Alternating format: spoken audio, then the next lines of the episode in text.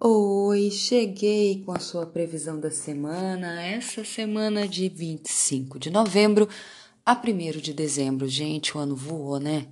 Foi muito rápido. Pois então, de acordo com o tarô, a energia que a gente vai, vai lidar essa semana é da carta dos enamorados. Essa carta, ela fala de uma dúvida entre o velho e o novo. Se você pegar o tarô de Marseille, é como se fosse um jovem entre duas mulheres, uma mulher mais velha e uma mulher mais nova. É como se fosse a dúvida entre a mãe e a mulher que ele acabou de conhecer, entre o seguro e o desconhecido. E acima tem um cupido.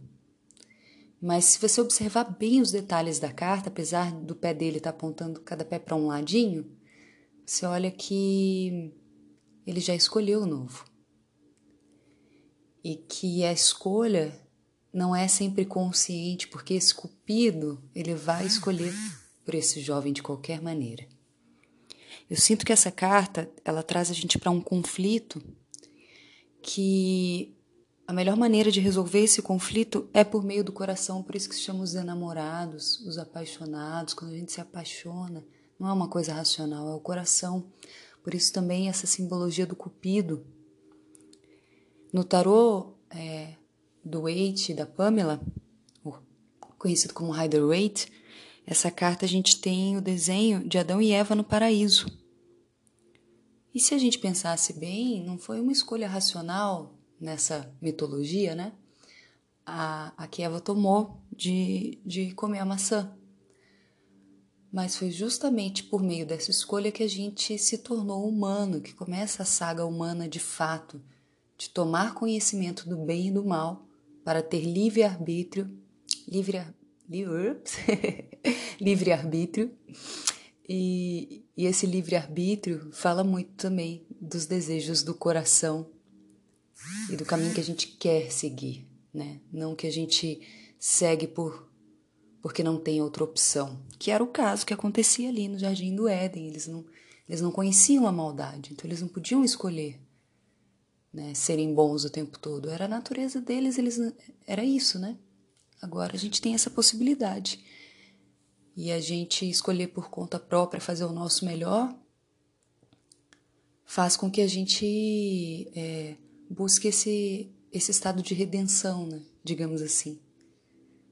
É, enfim, voltar para o paraíso, é a nossa busca eterna, né? Voltar a se sentir um com o todo. E essa carta dos enamorados, então, ela já diz que o tom da semana é esse: é conflito, é dúvida, e o conselho é siga o seu coração. Até porque a carta que veio como desafio é um cavaleiro de ouros. O cavaleiro de ouros, dos cavaleiros do tarô, a maioria dos baralhos vai retratar ele como o cavaleiro que está mais paradinho. Ouro é elemento terra, é a lição da constância. Então, o Cavaleiro de Ouros, ele fala da segurança, ele fala da gente fazer o que é certinho, aquela coisa assim de todo dia, disciplina, sabe? Para você colher ao longo do tempo.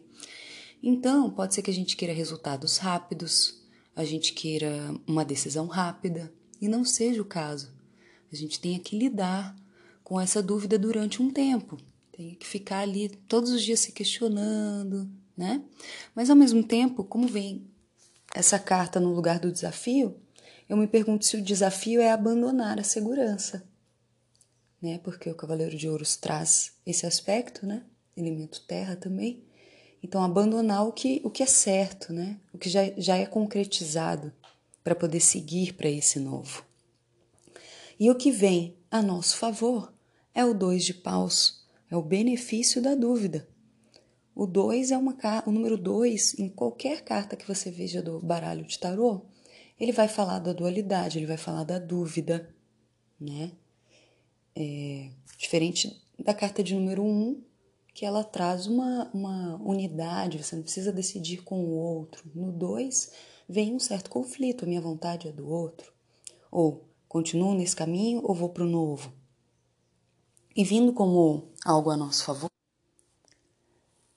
Sinto que esse dois de paus, ele é para para realmente a gente se permitir não se fixar a nenhuma certeza.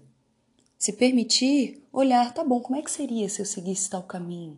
Como que eu sinto isso no meu coração? É mais do que uma, uma dúvida racional, porque pausa é elemento fogo, é energia.